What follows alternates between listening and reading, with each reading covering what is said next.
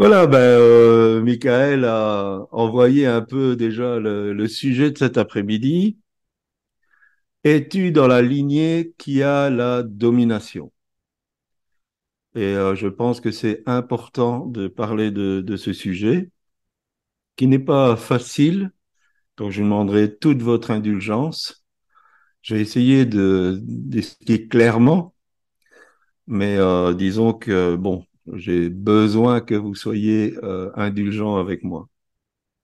Je vous invite d'abord dans Matthieu chapitre 16, à partir du verset 17. Jésus, reprenant la parole, lui dit, Tu es heureux, Simon, fils de Jonas, car ce ne sont pas la chair et le sang qui t'ont révélé cela, mais c'est mon Père qui est dans les cieux.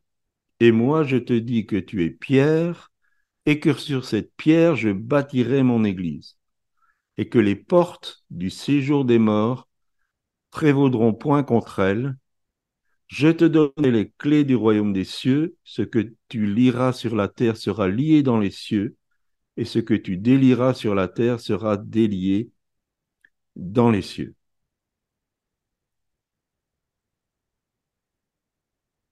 Nous avons besoin de retrouver ce que Jésus a voulu expliquer ici dans ce passage. Nous avons besoin que l'Église retrouve cette force où les portes du séjour des morts ne peuvent pas prévaloir contre elle. Parce que malheureusement, souvent, l'image de l'Église actuelle, c'est une Église qui euh, est faible et qui souvent euh, est dans la défaite. Les promesses de Jésus sont des promesses qui sont la vérité. C'est la vérité de la parole. Maintenant, il y a certains éléments que d'abord nous devons examiner. Vous savez que euh, dès le début de la création, dès la Genèse, on voit que Dieu a donné la domination de la terre à Adam et Ève. Il leur a dit, multipliez, croissez, dominez la terre, dominez sur les animaux. Et donc Adam avait la domination sur la création de Dieu. Bien sûr, nous savons qu'il a perdu cette domination au moment où il a cédé à la tentation. Euh, le diable, sous la forme du serpent ancien, est venu pour les tenter. Ils sont tombés dans le panneau, on va dire, et ils ont perdu la domination. Et aujourd'hui, Jean dira dans une de ses épîtres que le monde entier est sous la puissance du malin. Le monde entier est sous la domination de l'esprit mauvais. Ça, c'est la constatation qu'on doit faire de l'état de ce monde. Mais dans ce monde, Dieu a établi son Église. Et son Église devrait avoir la domination sur la domination du diable. Un peu comme Noé qui avait la domination et qui, avec l'arche, flottait au-dessus de la mer. Et la mer, on sait que ça représente les peuples. L'Église devrait flotter au-dessus des peuples et exercer la domination du royaume de Dieu. Mais il faut faire deux constatations dans ce que Jésus dit. La première, c'est que c'est une promesse pour l'Église. Je répète, la première constatation, c'est une promesse pour l'Église. Parce que l'Église représente le royaume de Dieu sur terre l'Église universelle et le royaume ne sont pas locales. Et c'est pas pour un individu. Tout ce que souvent on enseigne, vous savez, le genre de verset, tu seras la tête et non la queue. Vous pouvez marcher sur les scorpions, les serpents. Toutes ces choses, ce n'est pas pour l'individu. Dans la pensée de Dieu, il n'y a jamais question de l'individu. Bien sûr, l'individu peut vivre certaines victoires, mais cette domination-là, elle est pour l'Église et pas pour un individu. Ce qui sous-entend que les membres du corps de Christ se réunissent, se réunissent les uns aux autres pour obtenir l'exaucement de cette promesse. Jésus a aussi dit, un royaume divisé contre lui-même ne peut pas subsister. Et la division dans l'Église, c'est sa plus grande faiblesse. Ça existait déjà à Corinthe. L'Église était divisée et c'était une Église faible. C'est la première constatation qu'il faut faire. Et la deuxième constatation, c'est que cette promesse est basée sur une révélation prophétique. Cette révélation est basée, cette promesse, pardon, est basée sur une révélation prophétique. Alors on va faire un survol de l'Ancien Testament pour expliquer un peu c'est quoi cette lignée qui a la domination. Il faut comprendre que la lignée de Christ, elle, elle est double. Dans son humanité, c'est quelque chose qu'on retrouve facilement dans Matthieu chapitre 1er et dans Luc chapitre 3, où on explique, et Matthieu et Luc voulaient démontrer que Christ, Jésus, le Christ, correspondait aux prophéties. Euh, de Jésus a deux formes. Il y a la lignée de son humanité, ce qu'on retrouve, donc euh, Matthieu et Luc voulaient démontrer que le Messie, Jésus-Christ notamment, correspondait bien à ce qui avait été enseigné, mais il y a aussi la lignée spirituelle. Et la lignée spirituelle, quelquefois, elle chevauchait la lignée humaine, de l'humanité de Christ, mais quelquefois elle en était dissociée. Et nous allons faire euh, un peu un, très court survol euh, de l'Ancien Testament. La lignée spirituelle ne passe pas par le droit d'aînesse. Et bien souvent, c'est tout à fait le contraire. La lignée spirituelle ne passe pas par le droit d'aînesse. Isaac, qui est dans les deux lignées, n'était pas le premier-né. C'était Ismaël le premier-né. Mais c'est Isaac qui était le fils de la promesse. Pour Jacob, c'était encore plus évident, même si lui aussi est dans les deux lignées, mais il était le cadet, même si il s'est passé quelques minutes entre Ésaü et lui, mais déjà il était le choix de Dieu. Avant leur naissance, la parole de Dieu nous dit qu'il avait aimé Jacob et il avait haï euh, Ésaü. Et là, on va arriver à la séparation. Parce que celui qui a eu la domination, ce n'est pas Ruben. Ce n'est même pas Judas, même si Jésus, dans son humanité, est de la tribu de Judas. Celui qui a eu la domination sur ses frères, je vous écoute, qui a eu la domination sur ses frères? Quel fils de Jacob a eu la domination sur ses frères? On en a parlé la semaine passée. Joseph. Voilà, Joseph. Vous vous rappelez son rêve? Oui, c'est Joseph. Écoutez ce que Jacob prophétise. Genèse 39, à partir du verset 22. Joseph est le rejeton d'un arbre fertile, le rejeton d'un arbre fertile près d'une source. Les branches s'élèvent au-dessus de la muraille. Ils l'ont provoqué, ils ont lancé des traits. Les archers l'ont poursuivi de leur haine, mais son arc est demeuré ferme. Et ses mains ont été fortifiées par les mains du puissant de Jacob. Il est devenu le berger, le rocher d'Israël. Le rocher d'Israël, c'est qui? Le Christ. C'est Jésus-Christ. Donc la lignée de la domination, elle est passée par Joseph qui engendrait le rocher d'Israël d'une manière spirituelle.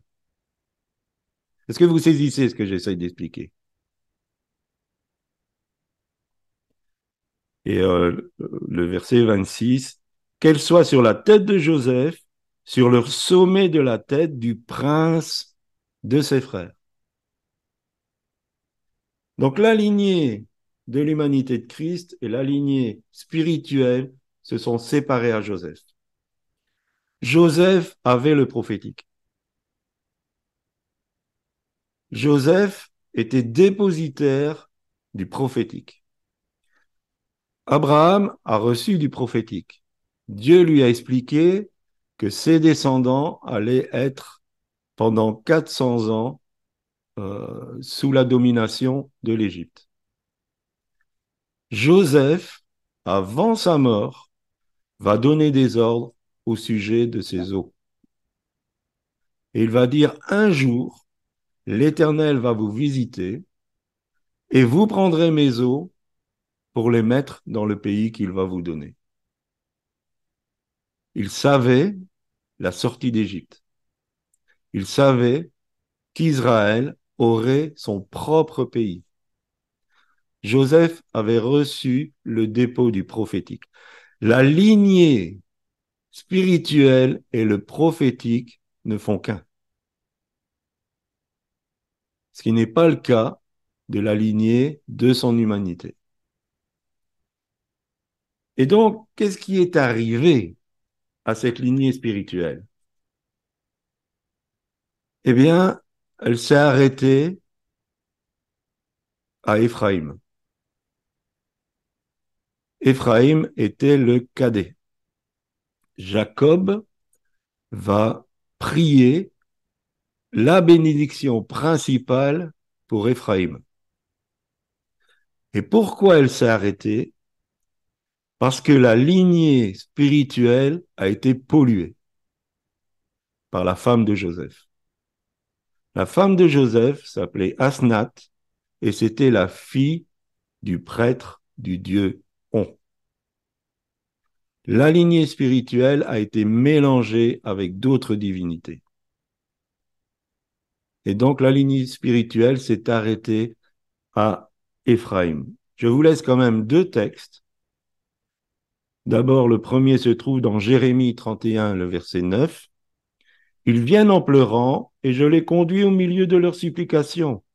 Je les mène vers les torrents d'eau, par un chemin uni où ils ne chancellent pas, car je suis un père pour Israël, et Éphraïm est mon premier-né.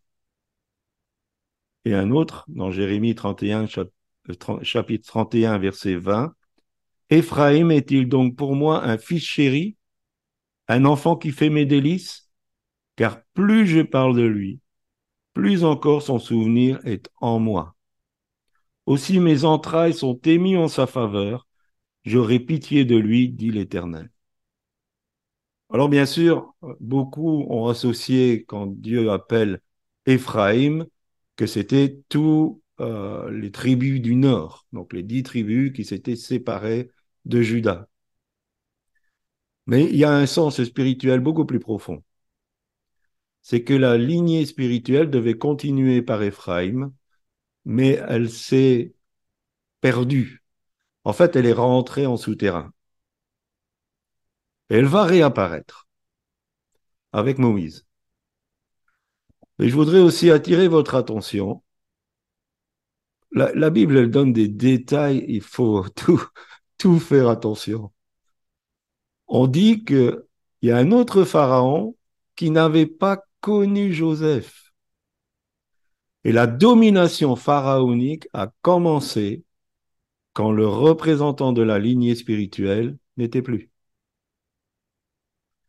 Et on va expliquer ça plus, plus en avant après. En fait, soit c'est la domination, et on va l'appeler la domination pharaonique, soit c'est la domination de la lignée spirituelle.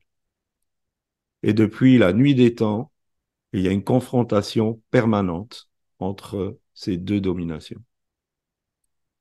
Mais Moïse va revenir, envoyé par l'Éternel, et il va libérer le peuple d'Israël. Il va donner la domination de la part de Dieu au peuple d'Israël.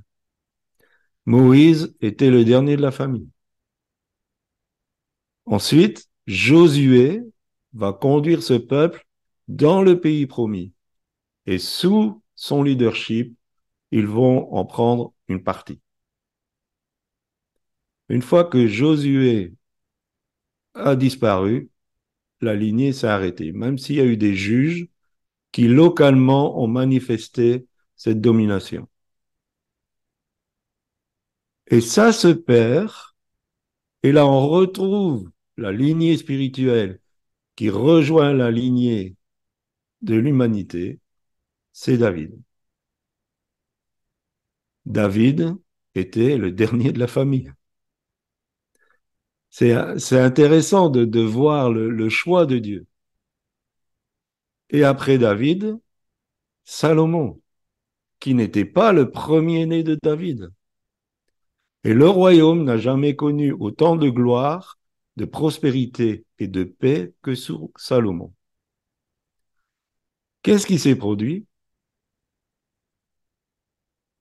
Je, pose la question. Rappelez-vous de Joseph. Pourquoi la lignée s'est perdue? Qu'est-ce qui s'est passé avec Salomon?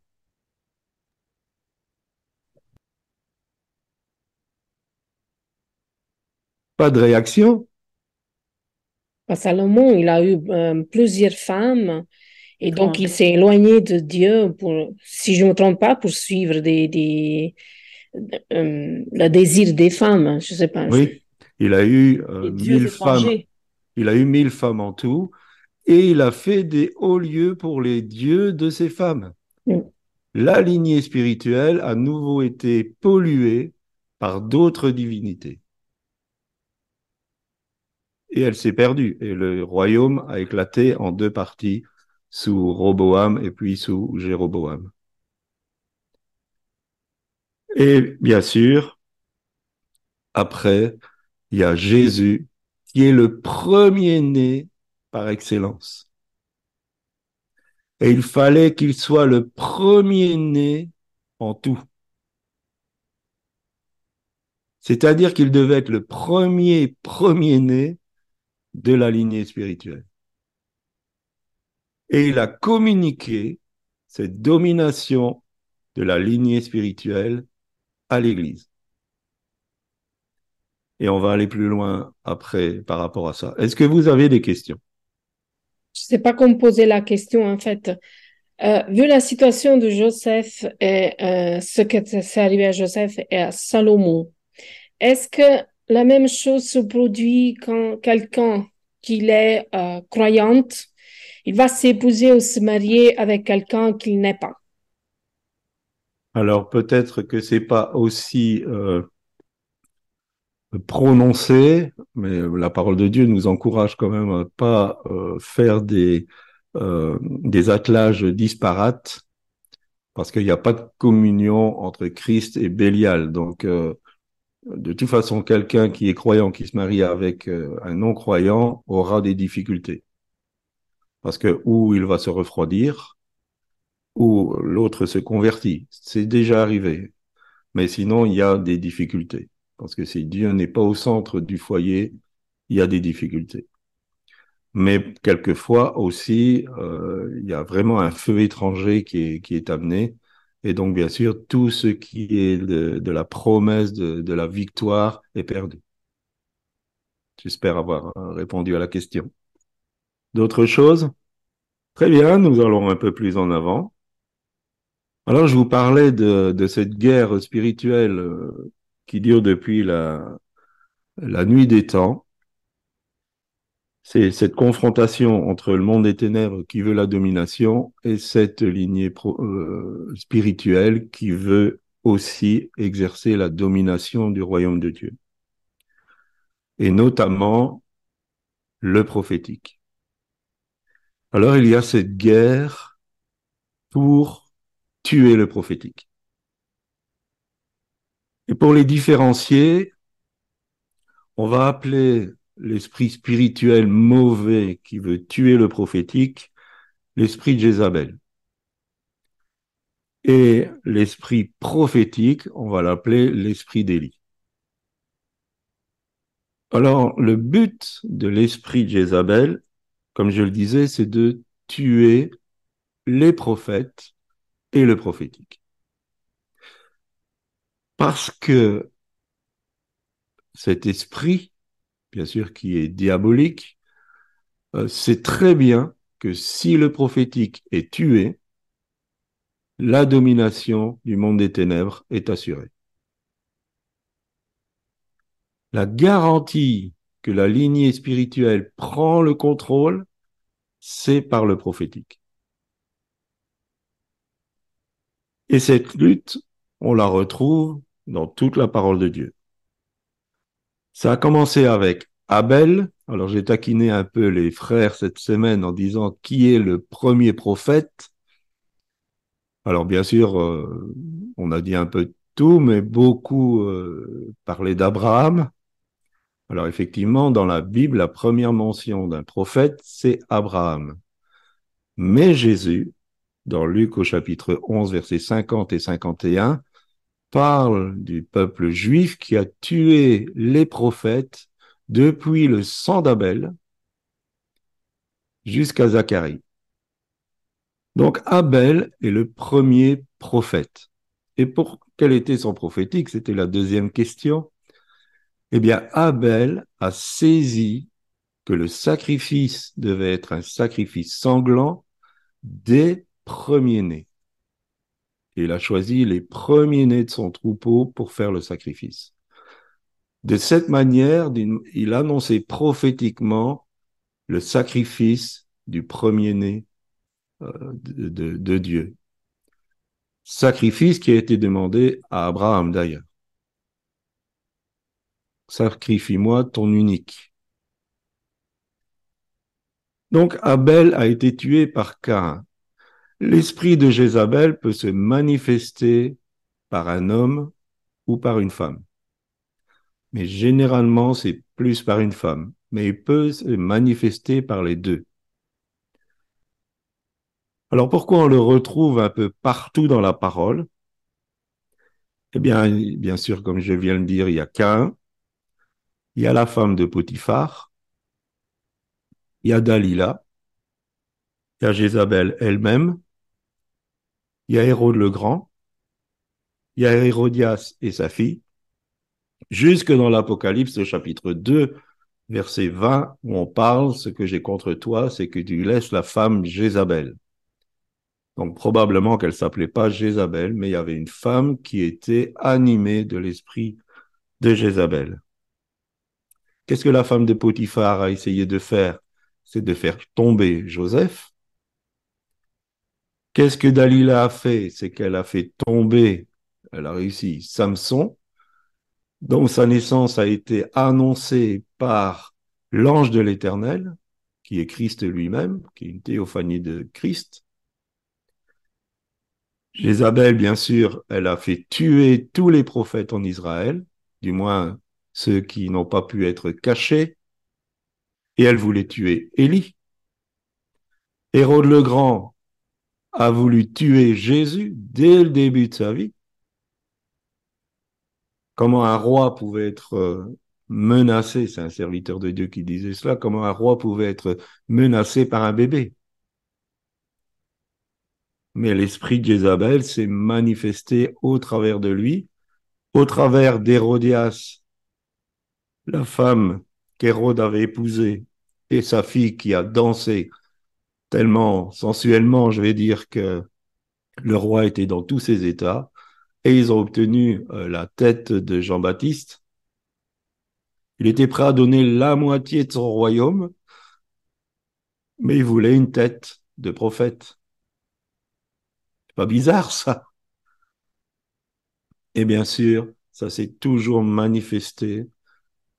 L'esprit Jézabel veut tuer le prophétique. Alors comment elle s'y prend? Eh bien, sa stratégie, c'est de séduire le leadership spirituel, la lignée spirituelle, dans le but de tuer le prophétique et les prophètes. Et dans l'histoire de l'Église, est-ce que ce n'est pas ce qui s'est produit? Est-ce que le prophétique n'a-t-il pas été chassé des églises? Est-ce que la voix prophétique n'a-t-elle pas été tue? Qui l'a fait? Le leadership. Merci Seigneur, depuis euh, le réveil d'Azusa Street, l'Église a retrouvé pleinement l'exercice du prophétique et des dons de révélation. Mais il est combattu, terriblement combattu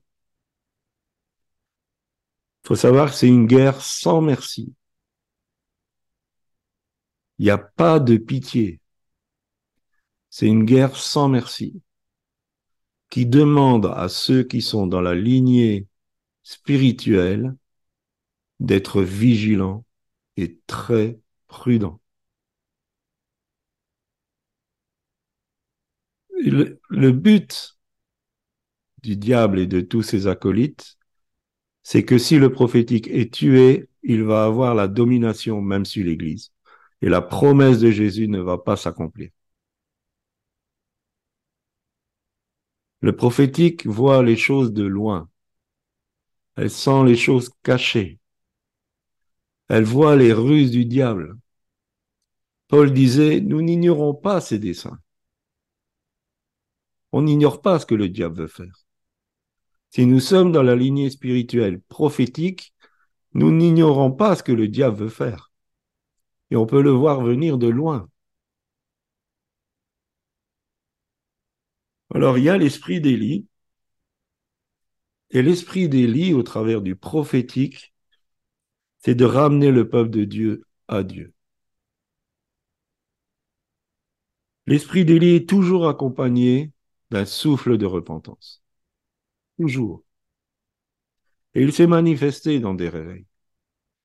Il y a toujours le souffle de repentance, un retour, et bien souvent un repositionnement radical des enfants de Dieu. Je dis bien un repositionnement radical. Ils étaient tièdes et ils doivent se repositionner de devenir froid ou de devenir chaud. L'esprit d'Élie tranche. Il fait un tri.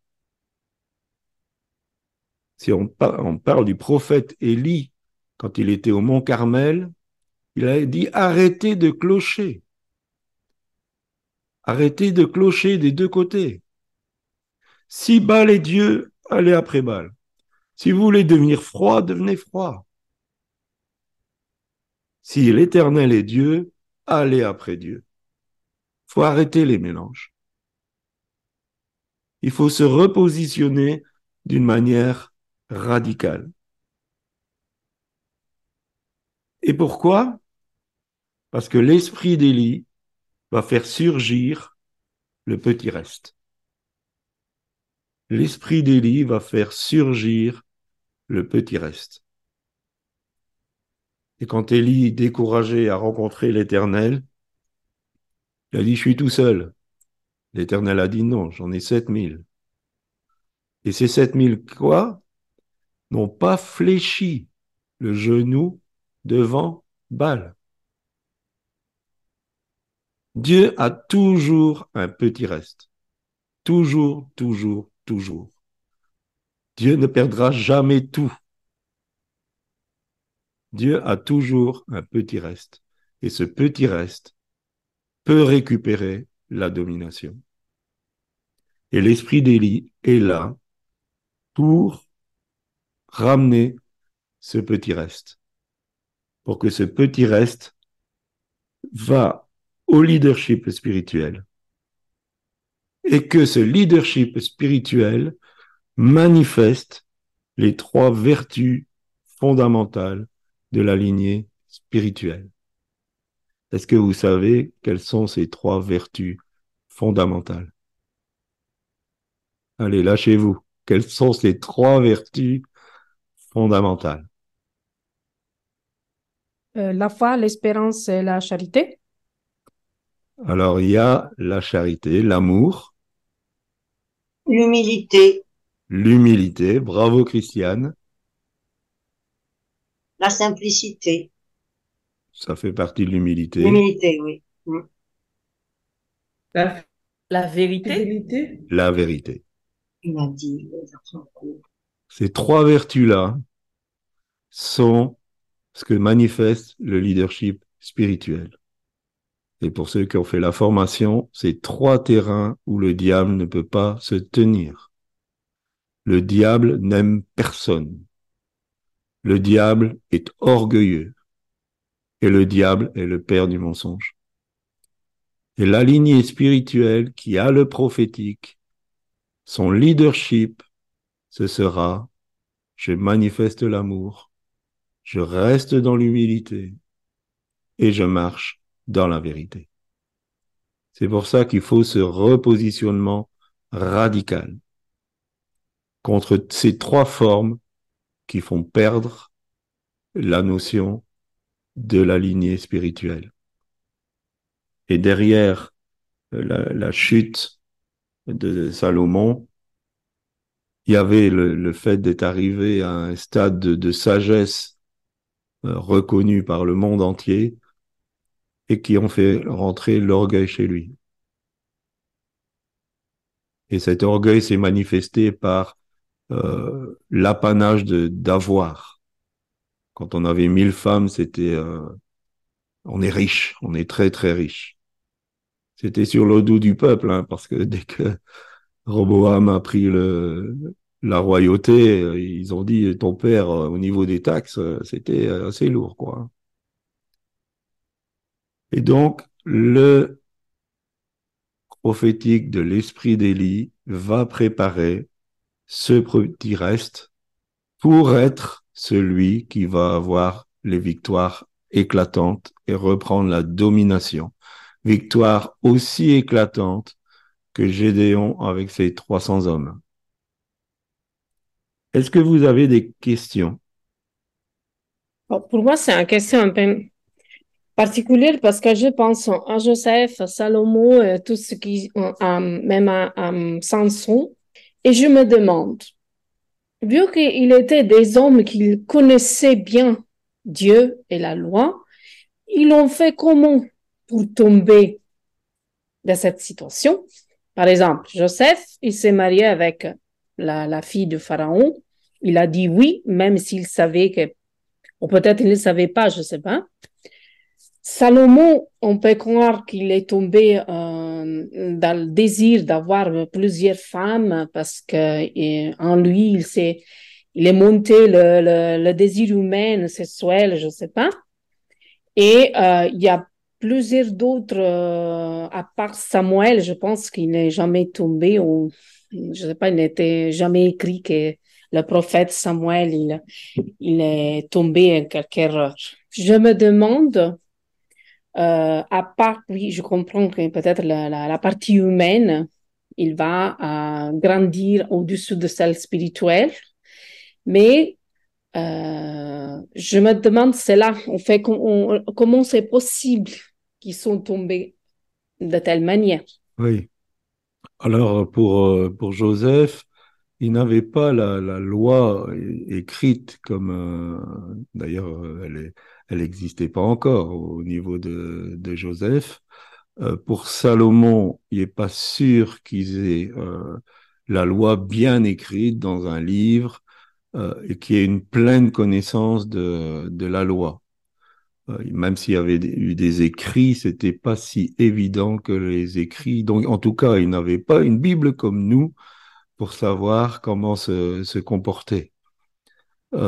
Ils étaient aussi dans des époques où, euh, voilà, c'était courant. C'était quelque chose de courant. Euh, Joseph, euh, son mariage était plus, à mon avis, politisé que, que de l'amour. Parce qu'il il rentrait dans, comment je, dirais, dans le gratin d'Égypte.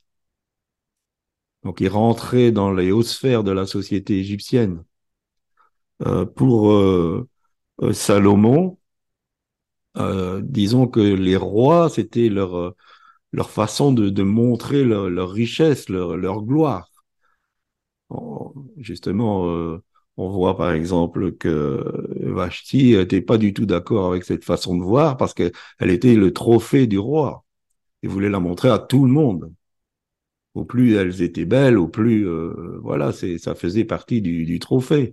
Pour ça que quand Abraham est arrivé en Égypte, tout de suite, euh, Sarai, elle à la cour de Pharaon parce que ça c'est pas mal comme euh, trophée dans ma cour. Donc euh, il y avait des coutumes. Ils avaient certainement pas encore toutes les notions du royaume de Dieu et de la pensée de Dieu. Donc, faut pas trop leur jeter la, pierre, mais malgré tout, si c'est dans l'ignorance, il y a quand même des conséquences.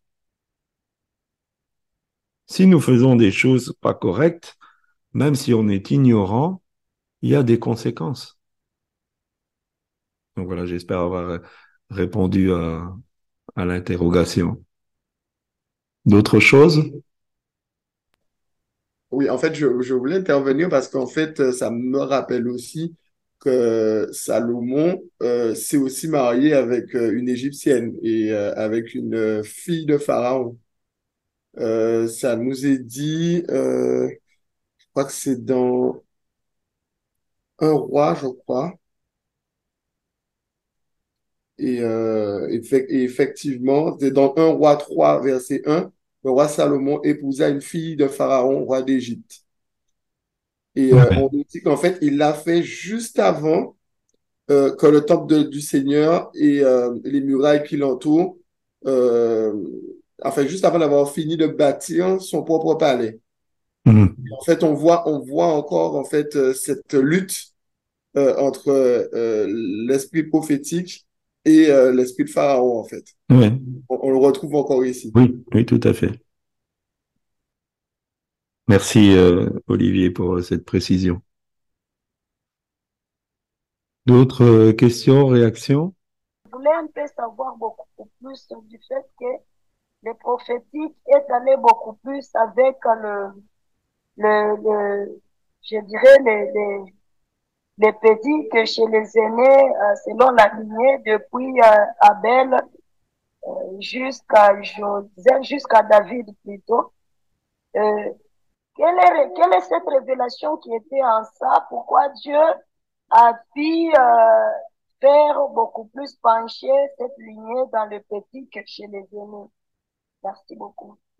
Alors, si j'ai bien compris pourquoi Dieu euh, préfère cette lignée-là plutôt que la lignée euh, de l'humanité de, de Christ, je, pense que euh, le fait de mettre l'aîné à l'honneur, c'est une coutume humaine. Et Dieu ne fon- fonctionne jamais avec les coutumes humaines. Et comme il se met toujours du côté du rejeté, je pense que c'était sa façon de dire, vous rejetez un tel, ok, il est bon pour moi. Et euh, je, pense que, que Dieu a cette euh, notion de la justice tellement forte qu'il ne peut pas supporter qu'on éjecte, qu'on rejette quelqu'un simplement parce qu'il n'a pas eu la chance de naître premier. Et c'est une façon de, Dieu de dire, vous, vous avez vos traditions, moi, j'ai ma façon de penser. Donc je, pense que euh, ça, vient de là. Et en tout cas, il y a cette, euh, c'est surprenant, euh, coïncidence du, choix de Dieu, de passer toujours par celui qui normalement n'aurait pas eu la domination. D'autres questions? Alors, dernier point, ça va aller assez vite. Éphésiens chapitre 2, verset 20. Vous avez été édifiés sur le fondement des apôtres et des prophètes, Jésus-Christ lui-même étant la pierre angulaire. Alors, qu'est-ce que ça a à voir avec ça? C'est que euh, la lignée spirituelle au travers de l'Église a un fondement. Ce fondement, bien sûr, c'est Christ. Paul a dit, j'ai posé le bon fondement, Jésus-Christ lui-même. Mais ici, une notion supplémentaire vient, c'est que ce fondement est composé de la pierre angulaire, qui est Christ, mais aussi de la doctrine apostolique et du prophétique. Et donc la lignée spirituelle est communiquée à l'Église et à chacun de ses membres quand elle est établie sur Christ, pierre angulaire, la doctrine apostolique et le prophétique. Et quand ces choses sont réunies, cette Église devient l'Église qui a la domination. Si vous prenez l'Église dans ses premières heures, rien ne lui résistait. Rien ne lui résistait. Une manifestation de puissance extraordinaire, des conversions par milliers, une effusion de l'esprit sans mesure, ça c'est l'Église qui a la domination. C'est l'Église qui vit ce que euh, Jésus a donné comme promesse. C'est l'Église qui peut marcher sur les scorpions, les serpents, en tant qu'Église. C'est l'Église qui bouleverse une ville d'Éphèse qui était une ville occulte, un, un centre occulte très très important du premier siècle. Et cette ville est complètement chamboulée, transformée par la puissance de cette Église qui a la domination. Et ça a été dans tout l'Empire romain. Fin du premier siècle, tout l'Empire romain, qui était quand même énorme, avait été évangélisé. Et c'est cette Église-là que Christ va venir chercher. C'est cette Église-là qui sera sans tâche ni ride. Alors, qu'est-ce qu'il faut faire? Eh bien, il faut garder nos lampes allumées, comme dans la parabole des dix vierges. Il faut garder une relation intime avec le Saint-Esprit. C'est indispensable. Il faut garder une relation intime avec le Saint-Esprit. La deuxième des choses, c'est qu'il faut abandonner tout courant prophétique corrompu. Abandonner tout courant prophétique corrompu. Tout courant prophétique qui tire profit par de l'argent. Tout courant prophétique qui utilise la numérologie dans son prophétique. Toutes ces choses, il faut le trancher. Il faut abandonner tous ces courants. Élargir notre vision à la manifestation du royaume. Élargir notre vision à la manifestation du royaume. Dépasser la notion de l'église locale. Dépasser la notion de, quelque part notre clocher pour rentrer dans la vision de la manifestation du royaume. Parce que c'est l'Église qui manifeste le royaume qui a la domination. Cherchez les autres membres de ce reste. Cherchez là où on est les autres membres de ce reste. Parce qu'il sera important de pouvoir nous souder les uns aux autres, de pouvoir nous soutenir les uns les autres. Recherchez ces membres de ce reste. Axez nos prières dans l'orientation du Notre Père. Que ton nom soit sanctifié. Que ton règne vienne. Que ta volonté soit faite sur la terre comme au ciel. Il faut changer notre façon de prier. Il faut changer notre façon de demander, demander, demander. Il faut arrêter de faire la course, la, liste de commissions.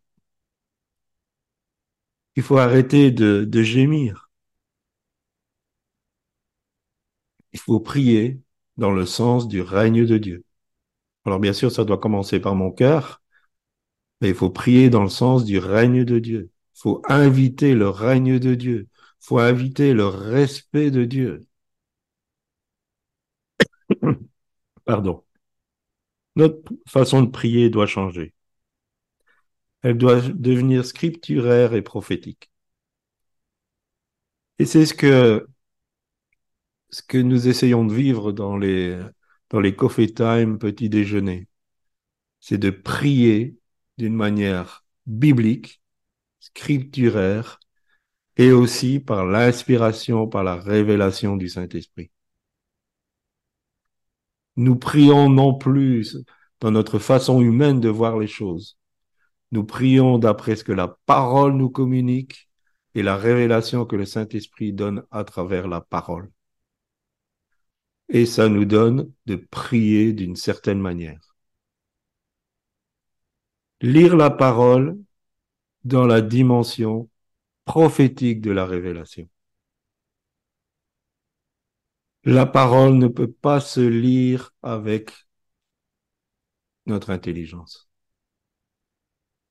En tout cas, la parole ne peut plus se lire avec l'intelligence. La parole doit se lire avec la révélation du Saint-Esprit. Ce qui veut dire qu'il faut prendre le temps. Il faut prendre le temps de prendre la parole, de nous isoler, et de dire Seigneur, aujourd'hui, je vais lire ta parole. Dis-moi ce que tu as voulu dire. Et dis-moi ce que tu veux me dire. Et si nous entrons dans cette dimension prophétique de la parole écrite, nous allons vivre dans la dimension de la domination. Et rien ne pourra vous nuire la promesse de Jésus. Rien ne pourra vous nuire. Nous avons besoin de rentrer dans cette dimension.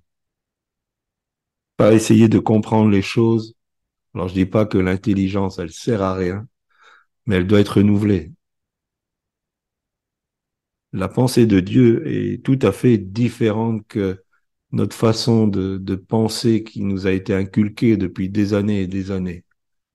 Donc ça demande un travail de renouvellement par le Saint-Esprit. Et nous allons découvrir ces pépites qu'il nous a laissées. Quelquefois, rien que deux mots vont prendre une toute autre dimension. Et quand nous avons bien saisi la révélation du Saint-Esprit sur ces deux mots, prions-le, proclamons-le, proclamons dans cette dimension de la domination. Et nous serons vainqueurs. Amen. Alors j'ai à cœur de vous mettre un chant, à moins que vous ayez encore des questions. Oui, j'ai une question, euh, Claudie. Oui. Tout d'abord, euh, gloire à Dieu pour ce message. Vraiment euh, splendide, grandiose, on va dire. Euh, bravo, enfin, bravo Seigneur, bravo Saint-Esprit. Euh, Est-ce que tu pourrais préciser, s'il te plaît, euh, qu'est-ce que ça veut dire exactement d'être édifié sur le fondement des apôtres? Sur le fondement des prophètes, il n'y a pas de problème, puisque euh, les prophètes étaient euh, connus. Euh, Paul parle évidemment des prophètes dans l'Ancien Testament.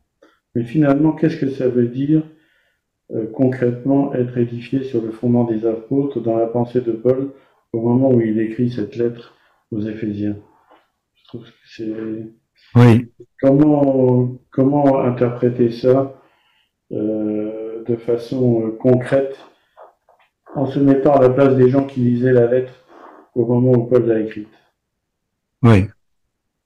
Alors, je je suis pas tout à fait sûr que Paul parlait des, des prophètes de l'Ancien Testament, même si c'est la, la parole écrite qu'ils avaient.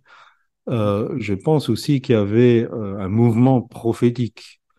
Euh, d'a- D'ailleurs, dès la Pentecôte, les gens ont commencé à prophétiser. Donc, le, le, le prophétique était quelque chose de très, très vécu. Et il faisait partie intégrante de la vie de, de l'Église.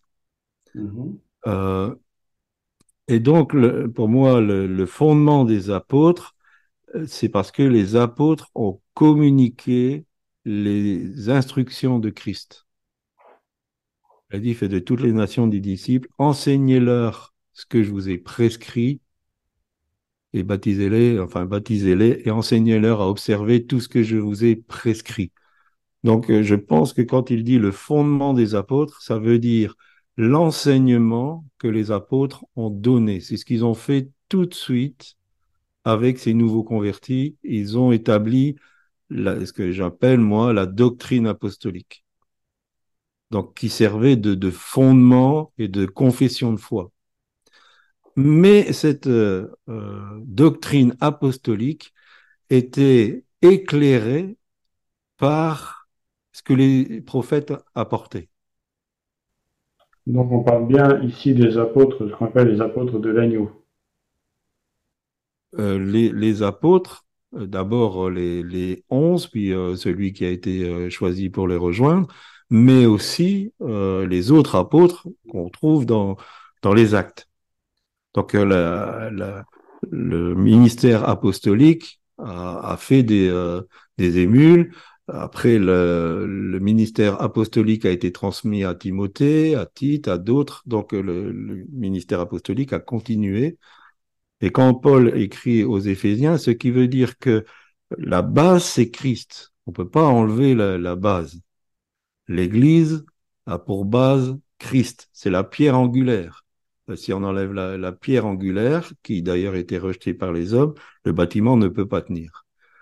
Mais il y a cette notion supplémentaire qu'il ne dit pas aux Corinthiens, c'est que la doctrine apostolique éclairée par le prophétique euh, amène cette, cette base. Enfin, moi, en tout cas, je l'interprète euh, comme ça. Et donc, ces ces prophètes, euh, quand on parle dans Acte 15 de- du premier concile de Jérusalem, quand ils écrivent la lettre, ils disent, il a paru bon au Saint-Esprit et à nous. Je ne peux pas concevoir que quand ils se sont réunis pour chercher la face de Dieu, ça n'a pas été par des ministères prophétiques qui ont dit, voilà comment le Saint-Esprit pense. Et donc, eux, euh, ont rejoint cette idée, euh, voilà, le Saint-Esprit, ça lui paraît bon, ben, nous aussi. Donc, je- j'envisage que c'est passé comme ça. Bien sûr, c'est mon interprétation. Mais euh, les, les charismes étaient très, très en, en pointe dans cette église parce que le, vécu avec le Saint-Esprit était quotidien. On, voit par exemple Paul, quand euh, acte 16, il part pour son voyage, il sait pas trop ce qu'il va faire. Et puis le Saint-Esprit dit non, pas là, non, pas là. Et après, il reçoit par songe d'aller en Macédoine. Donc, pour eux, dans leur vécu, je pense que euh, la conduite de l'esprit venait éclairer euh, cette doctrine apostolique qui, bien sûr, aussi était en accord avec euh, ce qui a été dit au, niveau de Christ dans l'Ancien Testament. Enfin, c'est ma façon de voir les choses. Hein. Je dis pas que. Donc c'est pas exclusif, c'est-à-dire en fait il, y a, bien les deux. Ouais. C'est-à-dire la révélation prophétique de l'Ancien Testament et certainement, bien entendu, euh, le ministère prophétique euh, qui s'est développé dans l'Église. On ne doit, doit pas exclure, et c'est le gros, c'est le gros problème, c'est que euh, certains excluent l'aspect prophétique et certains excluent l'aspect euh, de, de, la parole, de l'étude de la parole. Euh, le, le Saint-Esprit fonctionne avec les deux. Celui qui a inspiré la parole, c'est le Saint-Esprit. Donc on ne peut pas euh, mettre en exergue le prophétique au, au, détriment de la parole écrite et vice-versa. Et, et, quelque part, pour bien comprendre la parole écrite, il faut une bonne relation avec le Saint-Esprit. Amen. Si j'écris un livre et qu'il y a des choses dans le livre que vous ne comprenez pas bien, si vous avez contact avec moi, ben, je vais vous expliquer exactement ce que j'ai voulu dire. Je dis, je suis bien d'accord, je suis entièrement. Tu, tu n'as pas idée de combien je suis d'accord avec toi. Simplement, je voudrais attirer l'attention sur le fait que ce verset pourrait être interprété d'une autre façon euh, si on va, par exemple, si on pousse le raisonnement un petit peu trop loin, et je pense euh, notamment, par exemple, à l'interprétation catholique avec la tradition. Et à ce moment-là, ils vont mettre de part, enfin, ils, pourraient utiliser, entre guillemets, ce biais pour justifier de l'inspiration de la tradition et de la mettre pratiquement au même niveau que la parole de Dieu. Ça, c'est le premier point. Le deuxième point, sur lequel euh, je, souhaiterais justement avoir une précision, c'est que euh, euh, au début du message, on a commencé donc avec la pierre.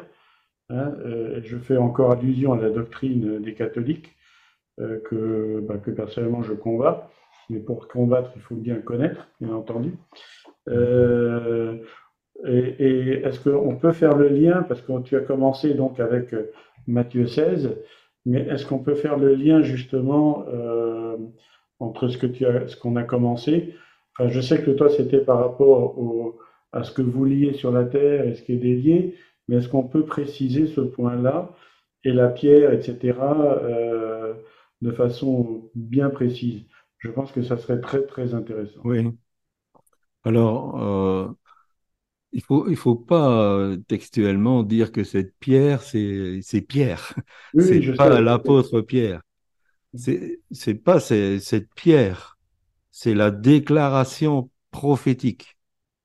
Oui, on est d'accord. je suis hein? d'accord. Donc, euh, euh, à partir du moment où on donne une lignée apostolique qui passe par les papes, hein, évidemment, c'est une déformation. L'Église n'est pas établie sur, euh, sur la lignée apostolique seulement.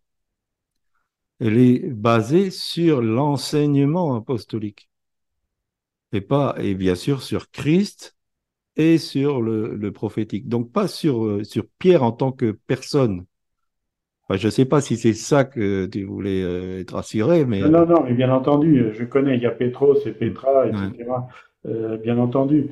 Mais c'était ce qu'il faut faire attention, c'est justement le, côté, euh, à partir du moment où euh, euh, il peut y avoir des brèches, notamment dans l'interprétation de ce verset, parce que à ce moment-là, je vois déjà des catholiques, parce que je j'essaye. Moi, je suis dans une zone où on est, enfin, on n'est pas nous, hmm. mais j'ai autour de moi, il n'y a que des catholiques, et c'est très très difficile c'est extrêmement difficile parce qu'ils sont complètement dans une vision inversée euh, au niveau de l'interprétation des Écritures. Hmm. Si, on va, si on commence à dire, par exemple, euh, si on commence à, je vais dire, à, insister sur le prophétique, et, et, il faut le faire, mais il faut le faire, je vais dire, de façon fine, parce que sinon il va dire, ah ben tiens, tu vois bien, à ce moment-là, le prophétique, c'est la tradition. Et à ce moment-là, par le prophétique, on va imposer les mains et il va y avoir toute la lignée euh, des, euh, des, apôtres, les successeurs de Pierre et compagnie. C'est le mouvement prophétique. Et à partir de là, ben, je vais dire personnellement, euh, bon, moi je suis évidemment un peu plus intellectuel, ben, je n'ai pas d'argument. Ça devient difficile d'argumenter par rapport à leur position. Donc j'attire l'attention là-dessus. Je pense que je suis Alors, ben, on, on, peut, on, peut, pas faire une doctrine complète sur euh, un verset. Je, je l'ai cité dans le cadre de, de, ce message. Après, la parole de Dieu va un peu plus loin en disant euh, il a donné d'abord les apôtres, ensuite les prophètes, ensuite les docteurs, puis les dons. Donc, il parle de, de dons à partir de là. Et puis, dans Éphésiens 4, il développe les cinq ministères. Donc, euh, euh, il y a une, une évolution dans, dans l'explicatif de ce qu'est le rôle des, des ministères. Mais euh, on ne peut pas faire une doctrine en disant, ben voilà, on s'appuie sur Éphésiens 2, 20 pour faire une doctrine. Il faut prendre la parole de Dieu dans, dans son ensemble. Et dans, dans cet équilibre, il y a l'aspect de la doctrine apostolique et l'aspect de euh, du prophétique. Mais excuse-moi, mais quand sur les versets qu'on a commencé, tu as dit ce que vous liez euh, sera lié dans les cieux, ce que vous liez sur la terre sera lié dans les cieux, ce que vous déliez sur la terre sera délié dans les cieux. Est-ce que, parce que moi, ce verset, l'interprétation de ce verset, elle est importante. Est-ce que tu, tu pourrais, puisqu'on a commencé par là, je, je, reste un peu sur ma fin, j'aimerais bien, j'aimerais bien savoir euh, qu'est-ce que qu'est-ce que tu peux dire là-dessus, parce que ce verset est quand même très très utilisé par les catholiques euh, et euh, en insistant justement sur l'autorité apostolique qui est transmise, etc. Est-ce que tu, tu vois oui. en, en, fait, euh, donc c'est quelque chose que j'ai déjà donné ici. Hein. Euh, pour moi, le royaume de Dieu a son roi et il a son gouvernement. Son gouvernement, c'est les cinq ministères qui sont ensemble, sont les ministres du royaume de Dieu. Et donc l'autorité de Christ leur est transmise et euh, le gouvernement fait des œuvres divines. Donc ils peuvent pardonner, hein, ces gens qui reprend ce verset, mais euh, une autre formule en disant ce que vous pardonnez sur la terre sera pardonné dans les cieux. Euh, ils peuvent ressusciter des morts, euh, bien sûr, manifestation de la, de la puissance, donc euh, ils peuvent faire plusieurs œuvres divines. Et Luc, au début des actes, dit, euh, je vais t'expliquer ce que Jésus a commencé de faire. Donc, ce que Jésus a fait trouve son prolongement dans l'Église et spécialement au travers de son gouvernement qui est représenté par les cinq ministères qui fonctionnent ensemble. Donc, c'est pas euh, que l'apostolique. C'est pour ça que je dis qu'il y a une, progression Hein, on parle de deux, puis on parle de trois, puis on parle de, cinq. Il n'y a pas que l'apostolique qui a cette autorité, il y a les ministères qui travaillent ensemble. Et donc, euh, on, enfin, tout ça, c'est ma façon de, de, voir les choses. Ah, je vais pas me disputer bec et ongle, disons que j'essaie d'expliquer comment moi j'ai compris les, les choses. Euh, et, et donc, cette euh, autorité de domination, elle est donnée à l'Église et aux ministres ensemble, qui travaillent ensemble. C'est pour ça qu'il faut travailler ensemble. C'est pas que l'apôtre qui a cette autorité. C'est pas que le prophète qui a cette autorité. C'est les cinq qui travaillent ensemble. Et ils sont là pour donner aux autres la possibilité de rentrer dans cette dimension. Et c'est là tout le corps ensemble. Donc c'est pas que les, les apôtres. D'accord, c'est beaucoup plus clair euh, avec cette explication. Merci.